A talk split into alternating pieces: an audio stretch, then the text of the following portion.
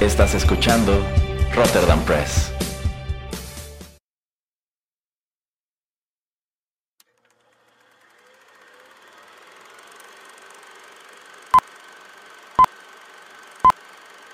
Rotterdam Press presenta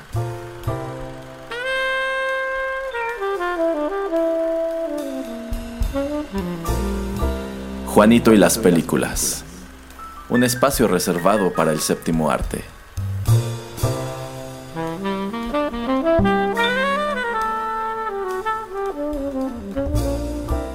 Ocupa tu butaca. Comenzamos.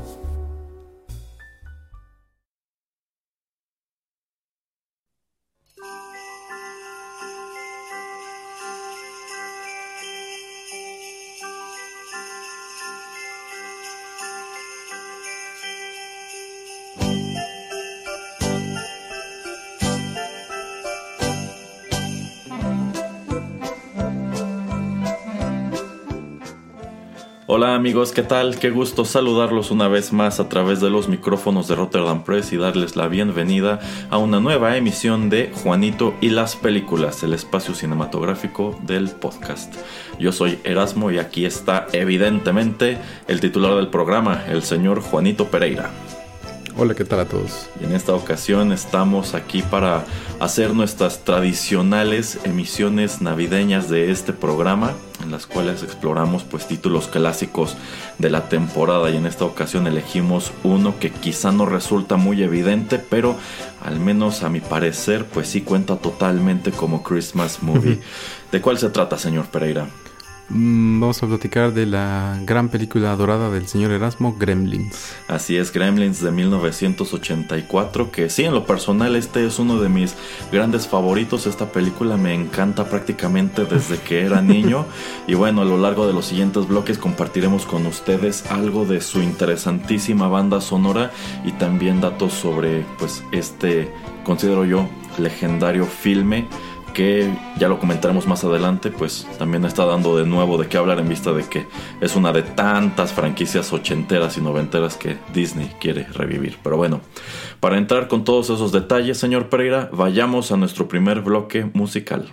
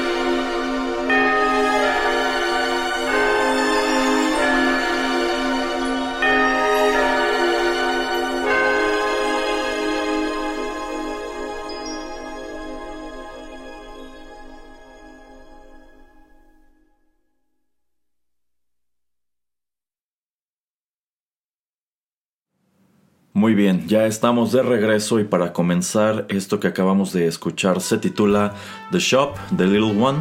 Es composición de Jerry Goldsmith y forma parte de la banda sonora de Gremlins que, apareció en 1984. La música de esta película fue recopilada no en uno sino en varios álbumes por Giffen Records en vista de que este es un lanzamiento que tiene pues un número de variantes. Hay algunos en los cuales solamente encontrabas como tal la música incidental, en otros metían también las canciones que suenan a lo largo de la película y también había creo que otras ediciones que solamente eran dichas canciones, canciones que habían aparecido y no habían aparecido también en esta película. Bueno, pues este filme fue legendariamente dirigido por Joe Dante, es considerado uno de sus uno de los más grandes títulos de su carrera, uno de esos títulos que le dan prácticamente con chequera en blanco para que haga absolutamente todo lo que quiera con él. La película, como sucede con otros tantos clásicos navideños, fue escrita por Chris Columbus, a quien ubicamos más por eh, Home Alone probablemente, y el elenco viene encabezado por Zach Galligan, Phoebe Cates, saludos Phoebe. No. eh, Hoyt Axton y bueno, este, yo creo que también es muy importante nombrar, nombrar a Howie Mandel que hace la voz de Gizmo y a Frank Welker como pues el gran némesis de esta historia que es este otro gremlin llamado Stripe y que creo que en los doblajes latinoamericanos le decían rayita o una cosa o una cosa así. Bueno, este, en esta película también hay un gran número de cameos, entre ellos este, del propio Jerry Goldsmith, quien aparece hablando por teléfono. También aparece eh, Chuck Jones y el mismísimo Steven Spielberg, que creo que también sale por allí este, eh, montado en una bicicleta. A fin de cuentas, Steven Spielberg pues es un gran amigo precisamente del director de este filme, Joe Dante. Y produjo la película.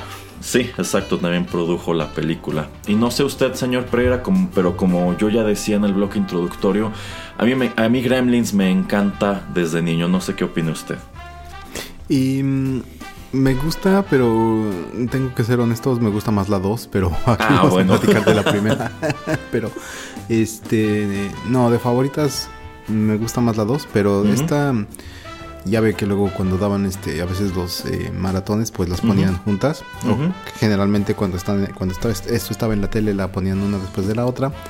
Em, entonces sí medio la veía pero la verdad debe tener más de 20 años que no veía completa esta película. Entonces para que usted lo sepa que pues veía yo más la 2 que la 1 eh, entonces también se me hizo agradable como retomarla y volver a verla y se me hizo bastante bastante buena para, para el año y todo lo que lo que comprende la película, la primicia, etcétera. Eh, fíjese que estamos totalmente igual. Cuando era niño también me gustaba más la segunda. Es más, yo creo, considero que daban más a menudo la segunda que la primera. Que bueno, la segunda tenía la ventaja de que como no estaba ambientada en alguna festividad como es el caso de esta, pues sí podías como que irla programando a lo largo del año sin que causara ningún tipo de ruido y si en su momento pues esta llama la atención. Yo considero que Joe Dante multiplica por 11 prácticamente todo lo que viste en esta película para la segunda. y si aquí le dieron como que la carta abierta para hacer lo que quisiera, es, es, incluso más evidente con la segunda y por eso está llena de tantísimas cosas locas.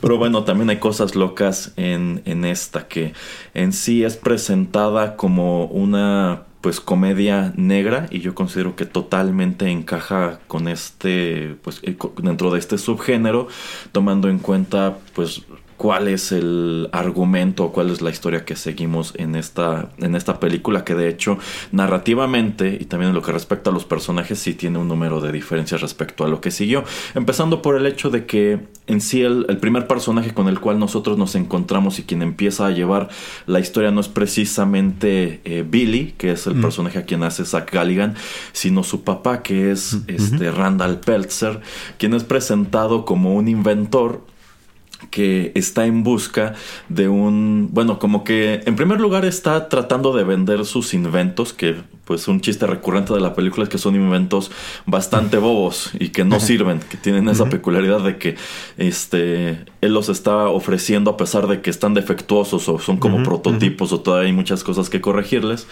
pero pues él también está buscando un regalo de Navidad para su hijo Billy y precisamente al, inicio de la película, que es cuando escuchamos esta melodía que les compartimos, pues él entra a una tienda, pues a una tienda como de antigüedades de Oriente, no quiero decir chinas porque no estoy seguro que el señor que está allí sea chino, aunque sí es pues, totalmente un estereotipo asiático de aquel entonces. Este, y allí encuentra como tal, pues a la criatura en torno a quien se dan los acontecimientos que vienen a continuación, que es precisamente Gizmo. Gizmo que en esta película pues es un animatronic, un animatronic debo decir, eh, pues bastante bien logrado, es muy convincente incluso todos estos años después, y en vista de que es una criatura que él nunca ha visto y tiene la cualidad de que pues, es muy tierno, o sea, parece incluso como un cachorrito, una cosa así, le ofrece a este señor asiático comprarlo, pero el señor se rehúsa en vista de que al parecer es una criatura pues no peligrosa, pero en torno a la cual puede darse una situación de, mucho peligro o una situación muy complicada, pero claro que este señor no va a hacer caso y en la primera oportunidad que tiene se roba a y se lo lleva a casa precisamente para regalárselo a su hijo Billy, quien pues lo adopta como una mascota, lo adopta como, como un pequeño amigo eh, y pues vienen estas legendarias advertencias que acompañan, por así decirlo, al, personaje. El hecho de que no lo puedes mojar, no lo puedes exponer a la luz y es muy importante no darle de comer después de medianoche y por supuesto que esto es como venderte desde el principio de la película que en algún momento van a ocurrir todas esas cosas, pero no tienes muy claro exactamente qué es lo que va a suceder. Eh, cuando mi hermano y yo éramos pequeños nos encantaba el personaje de, de Gizmo y yo considero que esto era como pues generalizado. No sé si a usted le tocó tener en algún momento algún juguete de Gizmo. No, no, a mí siempre me pareció muy, muy agradable, muy tierno. De hecho, y por lo que me acordaba, la verdad no, me, no, he, visto fotografías, no he visto de diseños, pero creo que lo estilizaron un poquito mejor en, en la 2 que en la 1. O sea, como que lo hicieron hasta entre comillas un poquito más tierno. Eh, no, alguna vez creo que alguien tuvo el Rambo, el Ramboguismo y ese sí como que lo quise tener. Pero no, fuera de ahí no, nunca fui como ávido fan o la verdad no recuerdo en alguna tienda haberlo visto decirle a mis papás, ah, este como para no ayudado para algún cumpleaños lo quisiera. Pero el que alguna vez sí yo quise alguna vez tener, yo creo que ha, de haber sido el Ramboguismo. Pero de ahí en fuera, este, no, no, para nada. De, y, le digo otra vez, no, ni me acuerdo haberlo visto mucho en algún lado o que alguien tuviera gremlins o algo así que yo supiera, no. Eh, nosotros tuvimos un, pues, una especie de peluche de Gizmo, pero no era un producto oficial, como usted menciona.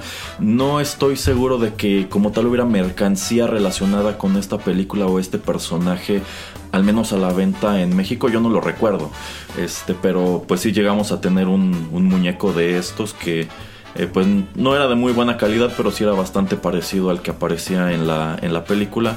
Y fíjese que ahora que la volví a ver, eh, pues en definitiva, porque me puse a ver las dos. O sea, sí hay una considerable mejora sobre la de, este animatrónico entre la primera y la segunda película. La segunda es muchísimo más expresivo y también tiene un papel más grande. Yo no me acordaba que en sí el personaje de Gizmo en esta película original era pues relativamente pequeño, o sea, siempre estaba metido en, su cajita, que esto era muy conveniente para mostrarlo en pantalla.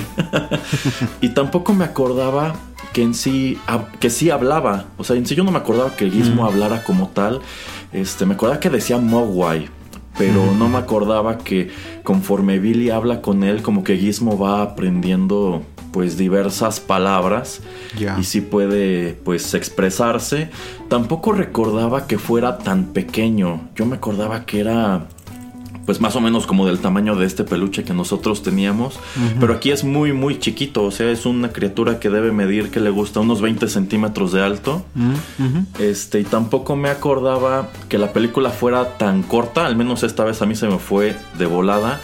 y tampoco que, pues, este, estas reglas se rompieran tan pronto en la historia. O sea, yo recordaba que casi todo eso estaba comprimido en el acto final, pero no en realidad todos estos otros gremlins, este, que pues también tienen metidos siempre en una caja, pues aparecen muy temprano en la, en la película y terminan por ser una mecha que va quemando pues muy lento. Eh, pero bueno, vamos a escuchar otra canción, señor Pereira, y regresando continuamos nuestra charla. Muy bien.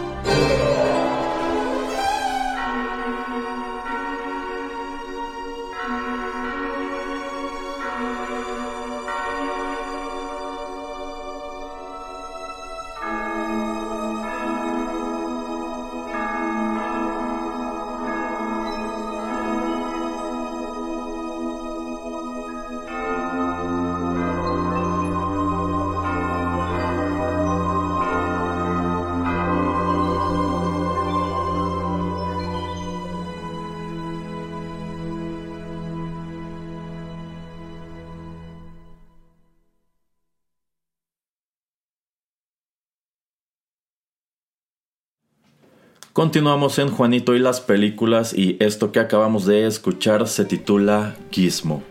Por supuesto que también es composición de Jerry Goldsmith y este en sí es algo así como el tema del personaje, no es el tema principal de la película, pero es el tema que acompaña al personaje que es este como canturreo, pues sí, muy tierno, muy memorable, muy propio de las películas de Chris Columbus, aunque esta no es dirigida, no es dirigida por él. Pero bueno, yo considero que le va muy bien, no solamente al personaje, sino también al hecho de que esta es una historia totalmente ambientada en Navidad. Y, el, y de hecho yo considero que todos los sellos del cine de Chris Columbus están aquí, porque pues empezamos por el hecho de que esta historia transcurre en un pueblito, en un pueblo pues con eh, estas casas que son muy emblemáticas de los vecindarios en los cuales a ellos les gustaba eh, ambientar estas, estas historias. Y precisamente por ese hecho es que yo yo considero, señor Pereira, que esta cuenta totalmente como una Christmas movie. ¿Usted qué opina? Ya. Y sí, o sea, obviamente mm, lo mismo del setting, ¿no? O sea, como si ya decíamos que eh, en alguna eh, vez anterior que Duro de Matar también puede contar o cuenta como una película de Navidad, pues este aquí mm, de entrada, ¿no? Eso de que haya nieve y Em, que el papá esté buscando también un regalo de Navidad y mm, lo hagan como un foco central, ¿no? De, que eso es lo que está pasando. Em, creo que sí, para mí sí puede ser considerada una, una película de Navidad, una película de Navidad diferente y lo mismo, ¿no? Con, eh, por ejemplo, A Nightmare Before Christmas, que para mí es más, o yo la considero más de Navidad que de Halloween. Entonces, este, pues sí, o sea, yo, yo no vería por qué eh, contradecir eso. Sí, y sobre todo tomando en cuenta que como tal esta cuestión de la Navidad sí tiene un papel central en la historia. O sea, no es como Die Hard que allí lo único que tenemos es que la historia transcurre precisamente en, Nochebuena. Pero, y bueno, una fiesta navideña es como tal el pretexto por el cual los este, terroristas se apoderan del, del, edificio. Pero, por ejemplo, aquí sí tenemos como tal a un personaje que es esta como señora a quien todos en el pueblo odian. que odia la Navidad. es como es como el Scrooge de este de, esta película. la señora Digo. Ajá, y que bueno, este para beneplácito del público, para horror y beneplácito del público, pues está lo que termina por ocurrir con, con, ese personaje, ¿no? Este también el hecho de que pues sí es un pueblo que está decorado por completo, o sea, todos son estas casas que tienen sus árboles de Navidad, tienen sus series este en las fachadas y, demás. O sea, como que aquí sí tienes muy, muy presente la época en la cual transcurre todo esto. Hay que tomar en cuenta que Gizmo como tal, pues es abducido para hacer un, regalo de un regalo de Navidad y digamos que pues también este, este es el motivo por el cual digamos que las cosas pueden salirse de control como lo hacen, porque yo lo que entiendo es que casi no hay policía y tampoco como que están trabajando los bomberos precisamente porque, porque son, estas, son estas fechas, ¿no? Además de que pues transcurre en un pueblo muy pequeño en donde supongo el departamento de policía es muy chiquito, probablemente solo tienen un camión de bomberos, etcétera, etcétera. Entonces, pues sí, yo cuando era niño yo no consideraba que fuera una película navideña, es decir, yo no me veía a mí mismo viendo esto en el canal 5 la mañana del 25 de diciembre, pero conforme ha pasado el tiempo, este pues empecé a asociarla mucho, empecé a pensar, pues sí, claro que Gremlins cuenta como una película navideña, si Batman Returns cuenta, si Die Hard cuenta, yo considero que, como ya bien lo señalamos, pues esta también tiene muchos ingredientes que son propios de una Christmas movie. Pero al mismo tiempo, yo considero que esta tiene la peculiaridad de que tiene unos genuinos momentos espeluznantes al interior de la misma. O sea, si estamos diciendo que es una comedia negra es porque pues sí hay muchas situaciones que son involuntariamente graciosas, pero también algunas son netamente espeluznantes. Fíjese que un momento que a mí siempre me causó, bueno, no siempre, cuando era chico, sí era como un poco perturbador, era cuando este, pues, Gremlin, que es el líder de los Gremlins malvados, que es Stripe, escapa de la casa y lo primero que hace es ir a meterse a la piscina. No me acuerdo si es una piscina pública o es la piscina de la escuela. es el YMCA. El ah, sí, es la YMCA. Bueno, lo primero que hace es eso porque en sí es parte de su plan. Él lo que necesita es no solamente seguir reproduciéndose, sino pues que es, bueno, necesitan transformarse porque esa ni siquiera es su forma final. es decir, esta forma pequeña que parecen peluchitos, pues es que nada más como la primera etapa. O sea, ya más adelante descubrimos que la forma final de estas criaturas, pues son estos como reptiles. Este, bueno, parecen reptiles, porque tienen esta piel como incluso viscosa. Y son más grandes, son más fuertes, son más este, violentos y el, pues, en, apariencia también es más fácil, más difícil deshacerse de ellos. Este, pero también me sacaba mucho de onda cuando uno de estos gremlins ataca a la mamá de Billy en la cocina, porque genuinamente lo que este gremlin, quiere es pues es matar a la señora, es este hacerle daño, este como tratar de meterle la mano a la licuadora y cosas así. Yo decía, ay no, qué horror que un gremlin te ataque de esa manera, ¿no? Ah, exactamente. Y digo, eh, la manera en que se reproducen es esa, ¿no? Bueno, este a Gizmo le echan agua y salen eh, estas pequeñas bolas como de eh, pelo. Y es lo que se, creo que son cinco estos eh, nuevos Mogwai. Pero ya después cuando comen después de media de medianoche es cuando se empiezan como a transformar. Em, lo que entiendo es de que no no entiendo perdón. Lo que me gusta de, de, lo que está pasando ahí en la escena de de la cocina, eh, por lo menos es que no es...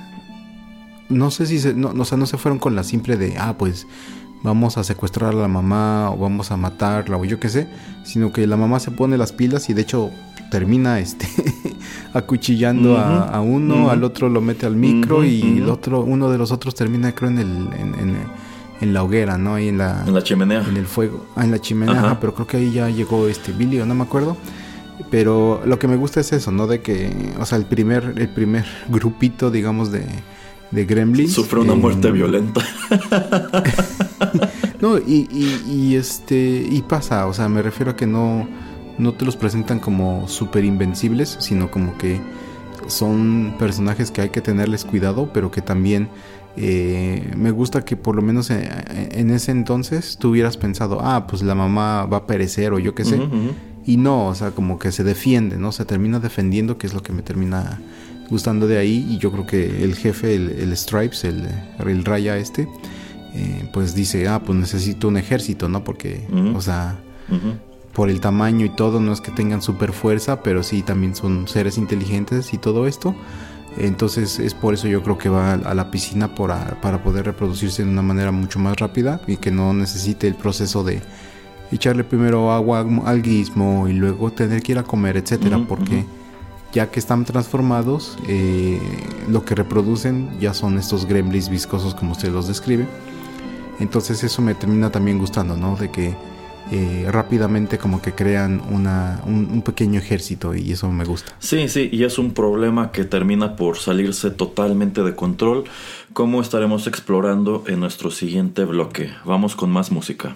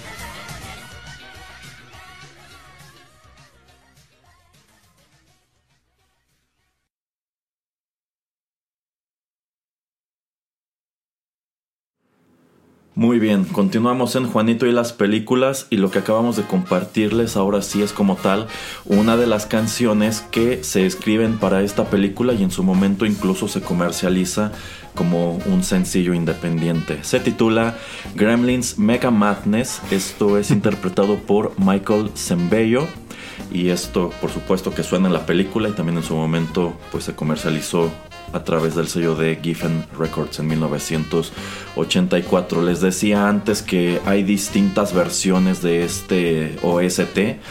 En algunas incluyen esta canción, en algunas no. Y hay otras en las cuales en sí solamente son esta canción y otras cuantas que insisto, algunas sí aparecen en la película o otras no. Y también una peculiaridad del soundtrack y algo que yo considero que viene a confirmar que como tal sí es una Christmas movie, es que por allí viene una canción que se titula netamente eh, Christmas, que me parece suena también muy al principio de la película, prácticamente durante el, pues, el planteamiento. Bueno, pues digamos que esta película está dividida en dos o tres actos. Yo considero que el acto intermedio, el acto que nos está preparando para, lo bueno, para la carnita, es precisamente cuando, cuando Billy sin querer rompe las reglas eh, de Gizmo, que pues es totalmente accidental, o sea, él le termina tirando el agua encima pues por error, que yo considero que si una parte de las reglas es eso, que no lo puedes mojar, pues creo que no es buena idea tenerlo allí, allí junto mientras estás comiendo en tu escritorio. y tampoco pues tenerlo cerca de la comida cuando, cuando es de noche. Pero bueno, eh, ocurre esta cuestión de que Gizmo se, reproduce. En un principio la familia no se da cuenta de que estos otros cinco gremlins son malvados, aunque a nosotros como espectadores nos queda más que claro que son malos porque incluso empiezan a atacar a Gizmo, empiezan a, hacerle cosas. A hacerle bullying. Sí, exacto, a hacerle, a hacerle bullying. Y después es cuando ellos mismos manipulan el despertador de Billy para que les dé de comer después de medianoche. Que eh, eso siempre eh, me ha parecido muy raro. ¿Qué pasa si tú mueves al, al, gremlin de uso horario? ¿Qué pasa si viajas con él? Exactamente en qué momento. ¿Qué, qué cuenta como medianoche y en dónde? Y hasta, y hasta. ¿Y qué cuenta ya como mañana para darles de comer? Sí, sí, exacto. O sea, después de medianoche, pero eh, esto es entre las 12 y las 3 de la mañana o las 6. ¿Qué pasa si les doy a las 5 de la mañana? bueno, este, y efectivamente se despachan como que este primer lote en, la, en la casa, pero Stripe huye, se mete al YMCA y se avienta a la alberca con toda la intención de reproducirse. Y esto crea como tal un ejército de gremlins que termina por apoderarse de esta ciudad, porque empiezan a correr por aquí y por allá. Y da pie, yo considero, algunas de las escenas más emblemáticas y más memorables de toda esta. De toda esta película, digamos que ya lo que viene siendo el tercer acto, que es en donde hay pues mucha acción y también donde ocurren cosas pues bastante caricaturescas y es que a pesar de que estos personajes terminan convertidos en una especie de monstruos, eso no quita que algunos de ellos resulten muy simpáticos, como este que tiene ojos locos, ah. o este otro que parece un mafioso. no sé, o sea, tiene unos diseños bastante llamativos y tomando en cuenta que todas estas criaturas son animatronics, pues es de notar que hicieron un muy buen trabajo porque se mueven mucho, son muy expresivas y bueno, también tienen estas voces muy, muy chistosas, ¿no? Porque así como Gizmo habla, pues estos también hablan, pero no sé, a mí siempre me causó mucha gracia, sobre todo cómo lo, cómo hacían sus voces en el doblaje, así de Entonces, eh, pues ocurren un número de cosas muy divertidas y también muy impactantes a lo largo de todo este acto donde se ponen a aterrorizar el pueblo y en el entrecorte el señor Pereira y yo comentábamos pues uno de los más eh, llamativos, uno de los más emblemáticos que es cuando precisamente los gremlins atacan la casa de la señora eh, Digli, que es esta señora que odia la Navidad. Y este, pues esto que ocurre, ¿no, señor Pereira? De que pues ella, escucha ruidos afuera y qué es lo que se encuentra. Estos este villancicos, chicos que hacen villancicos, pero no son chicos, cinco gremlins vestidos muy adeptos a se metieron yo creo a una tienda de disfraces o algo. Y están Porque traen sus bufandas, sus abrigos, sus gorritos y sus, sus cuadernos como con las canciones. y le da miedo, pero esto es nada más como un plot para que la señora se suba a su silla porque ella tiene ya dificultad de subir escaleras.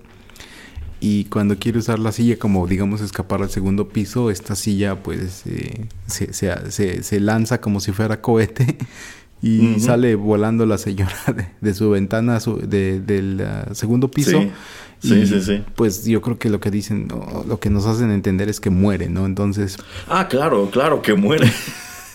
o sea, algo que hay que notar es que en esta película hay genuina violencia, porque como bien dijimos antes, a estos primeros gremlins los matan, o sea, no, no los encierran ella, o sea, los, los matan. Y también, este, pues, se entiende que hay gente que muere durante esta invasión de gremlins y una de ellas es esta señora que, pues, sale despedida por la ventana y va a aterrizar. Pues me, parece que una patrulla, ¿no? Eh, enfrente de la patrulla, sí, a la calle, literalmente, la, enfrente de la, de la patrulla. Sí, y sí tomando en cuenta que pues, es una señora mayor, difícilmente pudo haber sobrevivido a esto. Sí, y uno de los asistentes del sheriff es este Jonathan Banks, que es más famoso como Mike de Breaking Bad, eh, Better Call Saul, y eso también es chistoso porque verlo de joven y con cabello, digo, no tenía ni tanto cabello en ese entonces, pero muy muy chistoso verlo ahí. Y también ellos cuando van patrullando, porque llega Billy a la, a la al precinto a decirles, hey, es que esto está pasando, no le creen, no le creen y luego este empiezan a llegar llamadas y salen y pasan a una casa de algún vecino que está vestido de Santa Claus y trae subido encima como a cuatro de... Entonces, más, más película navideña no puede ser esto porque se agarraron a alguien vestido de Santa y lo están asesinando. Exacto, exacto. Sí, o sea, ya es una situación que está, es, bueno, es una situación que escala muy rápido, pero fíjese, aquí precisamente encontramos dos elementos que me parecen muy interesantes, eh, pues relacionados con estas criaturas a quienes nosotros conocemos como los gremlins, aunque creo que solamente hay un personaje al interior de la historia que los refiere como tal, que sabe qué clase de criaturas son. Porque Gizmo nos es presentado como un Mogwai, no como un gremlin. Pero en el pueblo hay un señor que es como un teorista de la conspiración. Que, bueno, él tiene en su cochera una de estas barredoras. Eh, es el vecino, es el vecino de Billy. Ajá, que no sirve. Y él considera que esa máquina no sirve porque la sabotearon, la sabotearon los, los gremlins.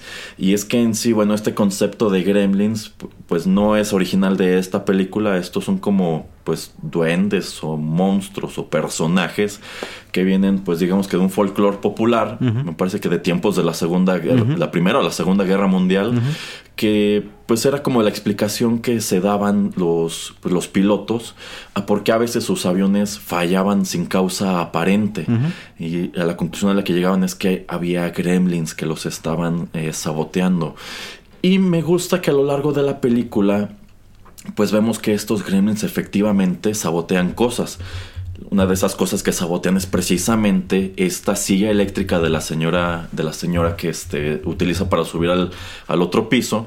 Pero pues sabemos que estas, este, estos aparatos trabajan muy lento. Ellos lo que hacen es sabotearlo para que pues salga, salga disparada y al detenerse de golpe en el piso de arriba la señora salga despedida por la ventana como lo vemos y de hecho eh, pues me, parece que también Billy tiene un tiene un bocho no es, un, es un Beetle que no que no sirve o está fallando pero yo, yo, lo que entiendo es que quizá por allí los gremlins algo tienen que ver, si no para que no, para que no sirva, quizá para, para recomponerlo. Entonces me gusta que dentro de lo que cabe, pues tienen ese trato, ¿no? De que les gusta sabotear, les gusta meterse con las máquinas o los, o, los aparatos, ¿no? Exactamente. Eh, como usted ya estaba comentando en el primer, eh, bueno, en el bloque anterior, perdón, de mm, eh, que destruyen el, despertador, ¿no? para que pues los alimente. Em, y yo pensé que iba a pasar más cosas con este con los aparatos de que había inventado el papá. O sea, yo pensé que como que se iban a ellos, la familia, a armarse para pues matarlos o para hacerles frente. Eh, pero bueno, al final no. Y también es interesante, ¿no? Que ellos, los gremlins, eh, pues entre comillas, son conocedores o no son ajenos a tecnología o, como que aprenden rápido porque eh, pues una de estas escenas donde están en el cine y, echan a andar el, este, el proyector, ¿no? Entonces eso también es muy chistoso, ¿no? De que son seres curiosos que pues hacen y deshacen y de, de una u otra manera les, les salen las cosas. De hecho, yo considero que uno de los grandes momentos de la película es precisamente todo lo que tiene que ver con el cine.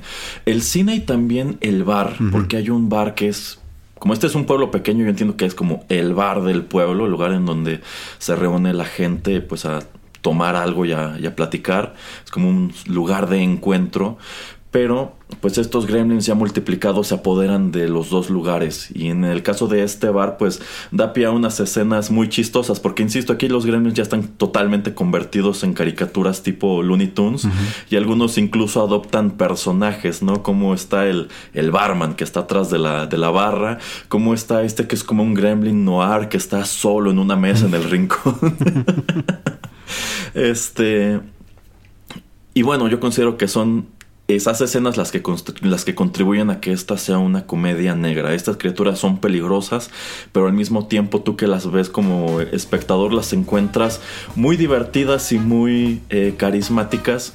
Y también me gusta mucho en, en, la secuencia del cine como efectivamente se acomodan todos en las butacas, echan a andar el proyector y lo que se ponen a ver es, este Snow White de, Walt Disney. E incluso empiezan a cantar esta canción de los enanos cuando ya salen de su mina y van pues trabaja, van este, marchando de vuelta a su casa para encontrar este, ya metida allí a, a Blancanieves, ¿no? Entonces como que estas criaturas también tienen ese lado como pues como infantil, ¿no?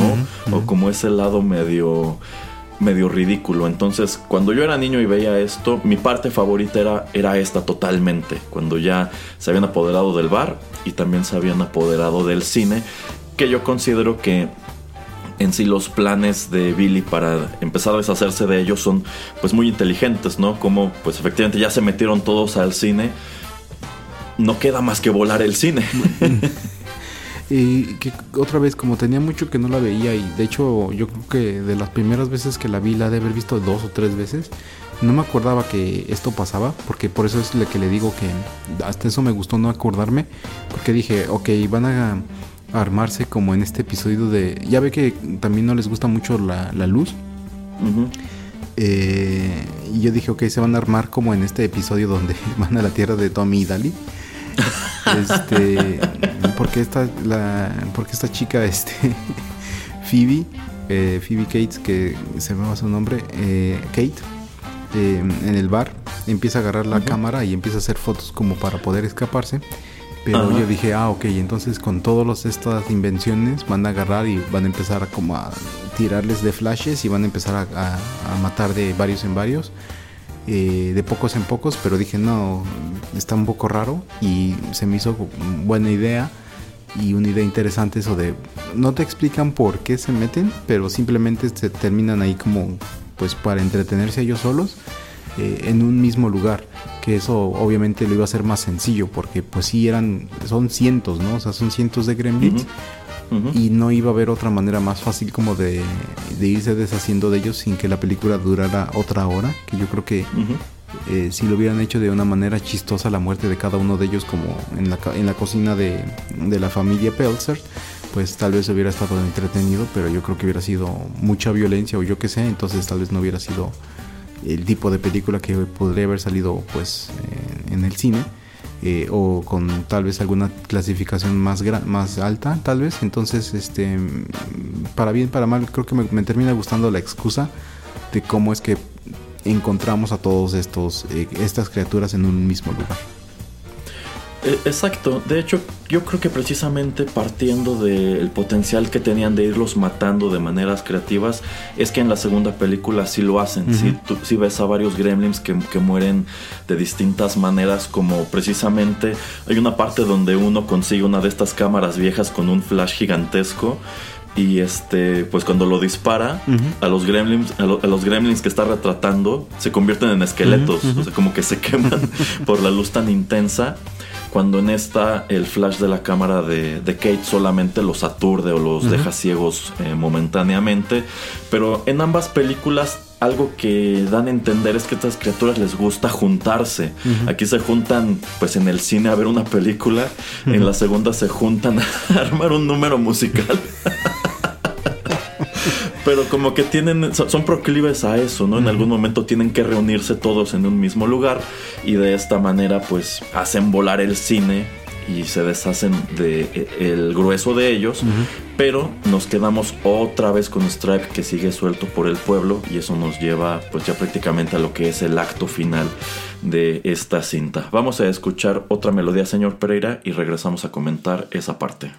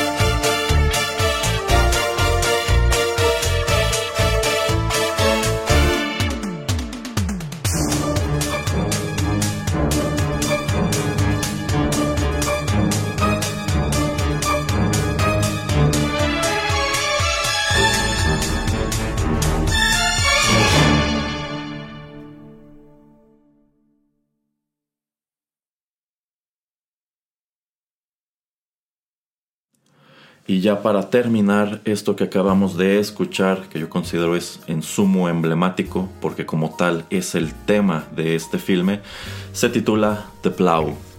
Este es el tema de nuestros antagonistas, este es el tema de los, de los gremlins, es la melodía con la cual yo considero la mayoría recordamos este filme y también el segundo en donde se escuchó de manera más prominente.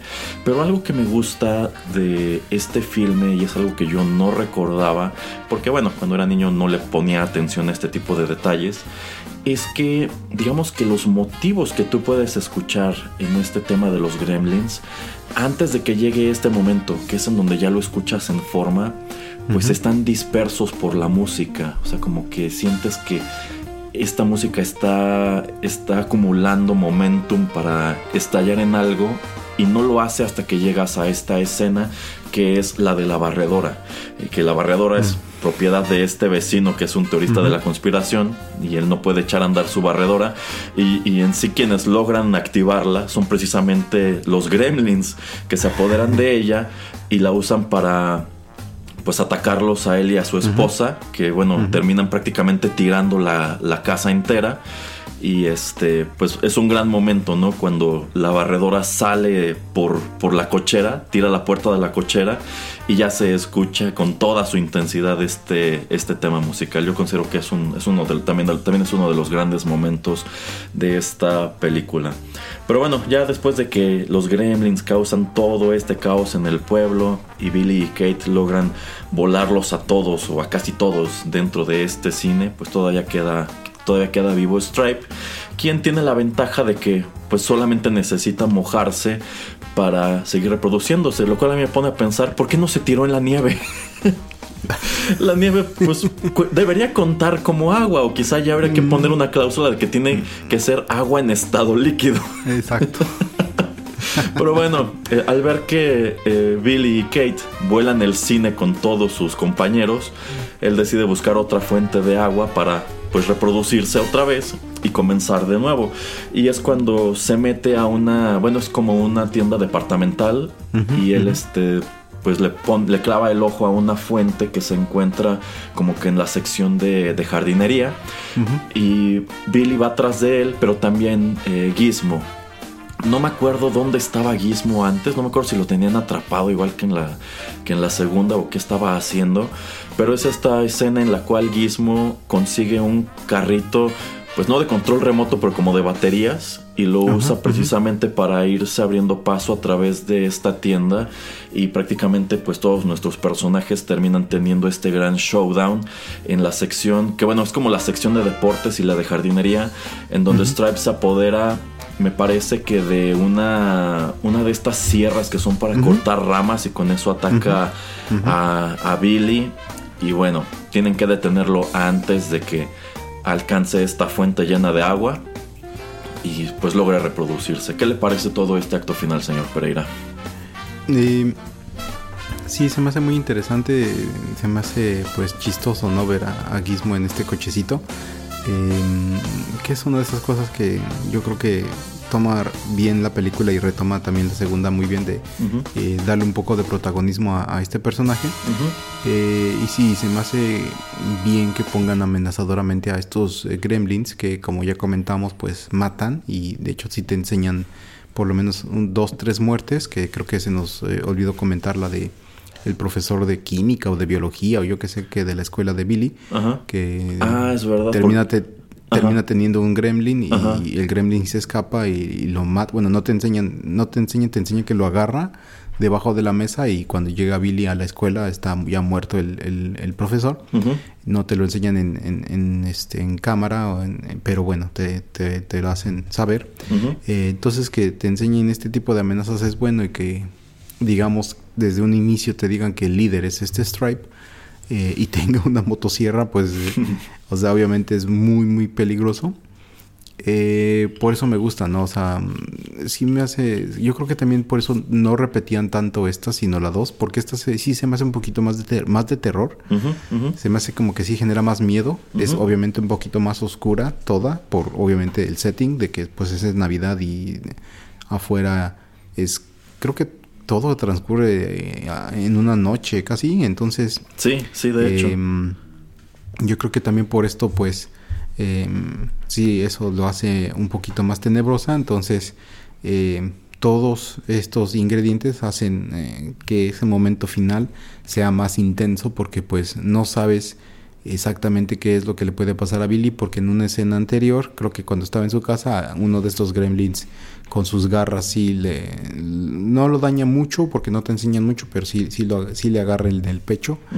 Em, entonces sí, me gusta que, te los ponen como una amenaza y obviamente el jefe final pues tiene que ser como que eh, algo, si no imponente, sí un poco difícil de vencer.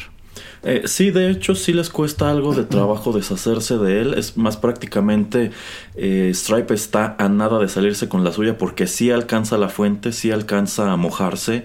Lo que él no toma en cuenta es que pues ya está amaneciendo y pues tanto Billy como Gizmo se percatan de que a un costado de esta, de esta fuente hay una persiana, me parece.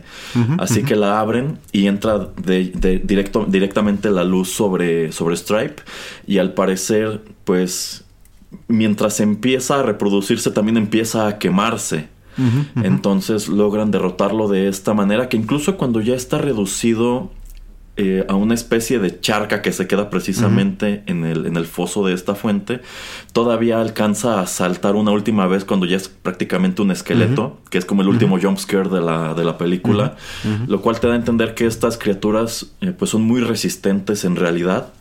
Entonces estuvo a nada de salirse con la suya y volver a comenzar todo este pandemonio. Digo, ya habría tenido en su contra que ya era de día, entonces pues estos gremlins se hubieran quedado un rato atrapados en esta tienda pero digamos que sí escala al punto de ser una situación netamente peligrosa para Billy y para, y para Gizmo. Entonces, yo considero que es, un, es una pelea de jefe final muy intensa, muy interesante y pues da pie ya como tal a lo que es el epílogo de esta historia en donde pues parece que, en primer lugar, el pueblo está a salvo y como descubriremos en la secuela, eh, cuando la gente del pueblo cuente lo que ocurrió esa noche, nadie les va a creer. porque a fin de cuentas no quedó, pues no quedó evidencia, porque los gremlins del, del, cine, pues todos explotaron y se quemaron. este, pues quedó hecho una charca de porquería. Entonces no, no, no, hay prácticamente nada con que probar que esto ocurrió. Pero tú pensarías que pues ahora Gizmo se quedará a vivir con Billy y su familia y como que ya aprendieron la lección después de todo esto que ocurrió. Pero pues descubres que en sí este señor asiático del principio pues no era tan tonto como el papá de Billy creía. Y pues él supongo que siguiendo el caos logró rastrear este aguismo y se presenta en esa en, la casa de, esta familia pues para reclamarlo para regañarlos en primer lugar porque él se los advirtió. Y en segundo pues para llevarse a Gizmo porque a fin de cuentas el papá de Billy se lo robó y él y este y pues dio pie a toda esta, toda esta situación. Pero, eh, pues el señor también se da cuenta de que Billy y Gizmo como que han tendido una especie de, lazo y te da a entender que en algún momento, pues, e, e incluso él se lo dice, o sea, quizá más adelante cuando estés listo puedas tener de vuelta al, al Mogwai, ¿no? Y cuando era niño, fíjense que a mí se me hacía muy triste toda esta escena, cuando pues tenían su última despedida y el señor se llevaba a Gizmo en pues en esta como jaulita donde lo guardaba y se van caminando este pues ya por esta calle principal de la, de la ciudad en medio de la noche y todavía hay una eh, pues eh, todavía escuchas en off la voz de del papá de Billy me parece si es el papá de Billy que te deja esa advertencia de que la próxima vez que en tu casa algo no funcione, ah. tengas cuidado porque podrían ser los gremlins, ¿no? Entonces a mí me pareció un final triste porque se llevaban a Gizmo, pero también muy efectivo porque quedaba como esa advertencia de aguas porque los gremlins podían, podrían seguir allá afuera. Así es, sí, sí, me, me termina gustando este el final porque eh, regresa, bueno, el que tiene que ser como que el dueño original. eh, obviamente la, la, secuela sale creo que son ocho años después, entonces no sabías, te lo dejan abierto, que eso me gusta, pero también me agrada que, pues como ya estábamos viendo, ¿no? O sea, tienen al tienen a Gizmo como por un par de días y en ese par de días pues pasan mil cosas malas. Entonces yo creo que eh, tiene sentido, ¿no? Tiene sentido de que no se quede en la familia porque, eh, pues, todo este tipo de cosas eh, eh, pueden pasar, si no en Navidad, yo creo que en Año Nuevo, y eso se ha parado como cinco días, entonces sería muy, muy chistoso. Em, y digo, como no era parte de la familia y como este señor parece que pues lo estaba cuidando de una eh, manera para que no pasaran todo este tipo de situaciones, pues eh, para bien, para mal, pues sí, ¿no? O sea, también ese lazo no, no se crea tan grande, o por lo menos yo no, no lo percibí. Creo que en la 2 eh, percibí que hay un, gran un lazo más fuerte entre Gizmo y Billy. En este como que sí empieza a haber una amistad, pero siento que Em, no es tan fuerte y yo creo que eso es también a propósito como para que también puedas un poquito aceptar esto, ¿no? De que hay separación al final de la historia. Sí, sí, y a fin de cuentas yo creo que efectivamente esta familia prueba a lo largo de la película que no puede pues hacerse cargo de una criatura así, que no, no midieron la responsabilidad que eso conllevaba, es decir, con un gran mogwai viene una gran responsabilidad.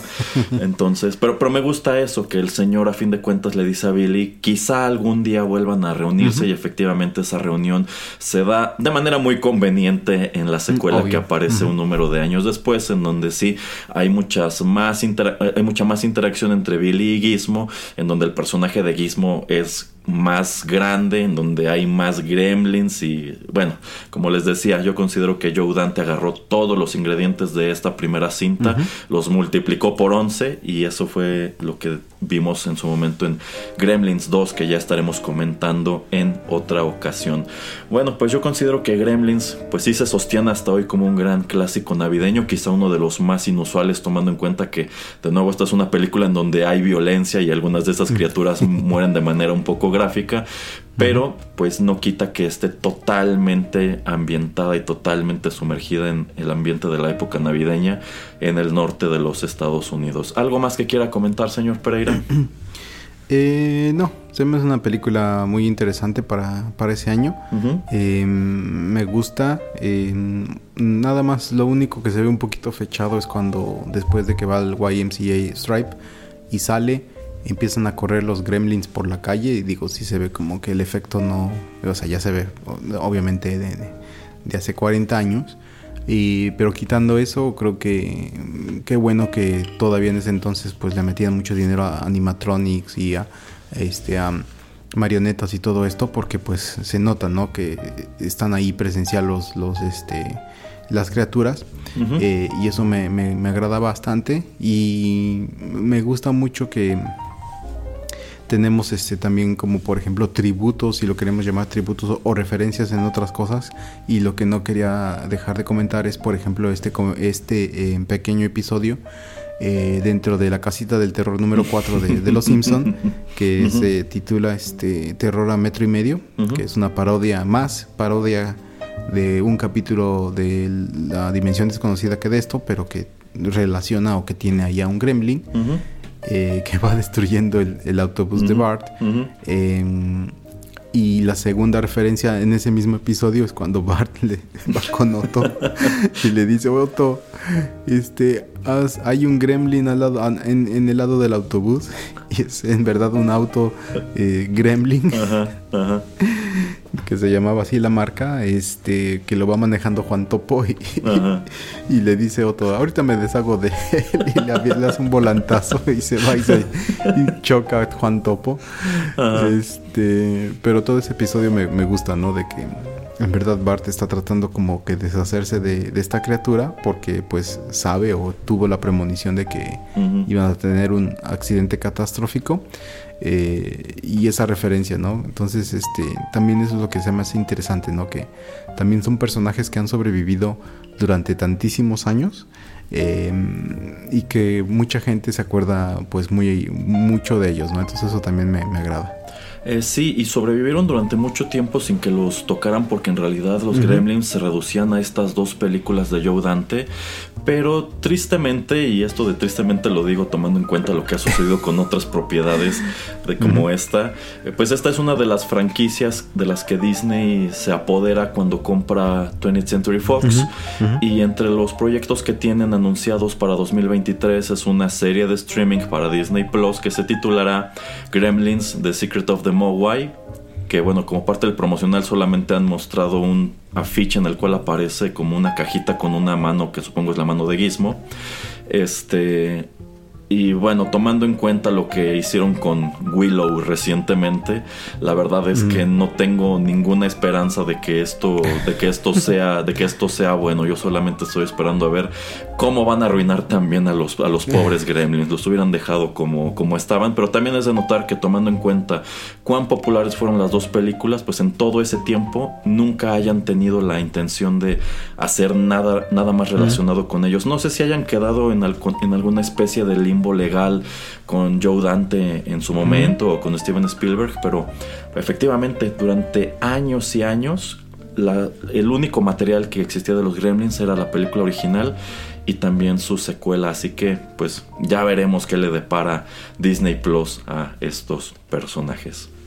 Muy bien, pues por ahora es todo. Muchísimas gracias por habernos acompañado en esta emisión especial de Juanito y las películas. Se despiden de ustedes a través de estos micrófonos el titular del programa, el señor Juanito Pereira y Erasmo. Felices fiestas.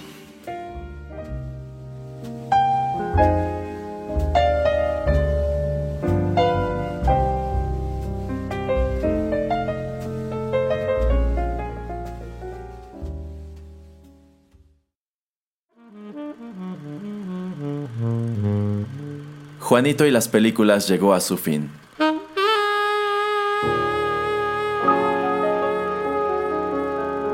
Pero no te vayas. Valencia voluntaria.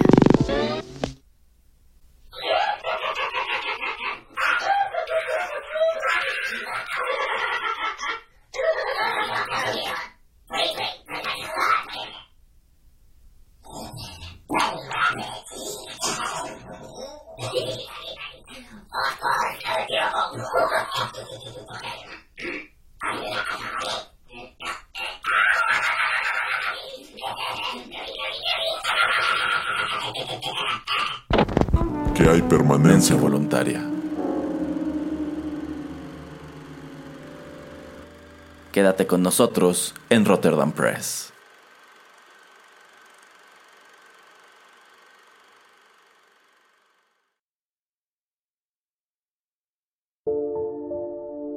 Gracias por escuchar Rotterdam Press.